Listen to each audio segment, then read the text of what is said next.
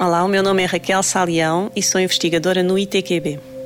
Nós, no nosso laboratório, estamos muito interessados em estudar uma bactéria em particular que se chama Streptococcus pneumonia ou pneumococcus. Esta bactéria é muito importante e é um agente patogénico, é um agente que causa infecções e que está associado a uma mortalidade e uma morbilidade que são significativas. Nós podemos sempre pensar no outro lado da questão e o exemplo que eu costumo dar aos meus alunos é se vocês fizessem uma entrevista a um pneumococcus, a esmagadora maioria dos pneumococos que vivem no planeta Terra diriam que a única coisa que eles fazem é colonizar o homem, colonizar a garganta, sem causar sintomas e que o que eles fazem é de vez em quando transmitir-se de uma pessoa para a outra. A esmagadora maioria dos pneumococos são aquilo que nós chamamos comensais. Vivem connosco, mas fazem parte da nossa flora e não causam qualquer tipo de doença ou de sintomas significativos. E muitas vezes nós até pensamos que a doença pneumocócica resulta de um conjunto de fatores, alguns dos quais nós conhecemos bem e outros menos bem, mas que é quase um acidente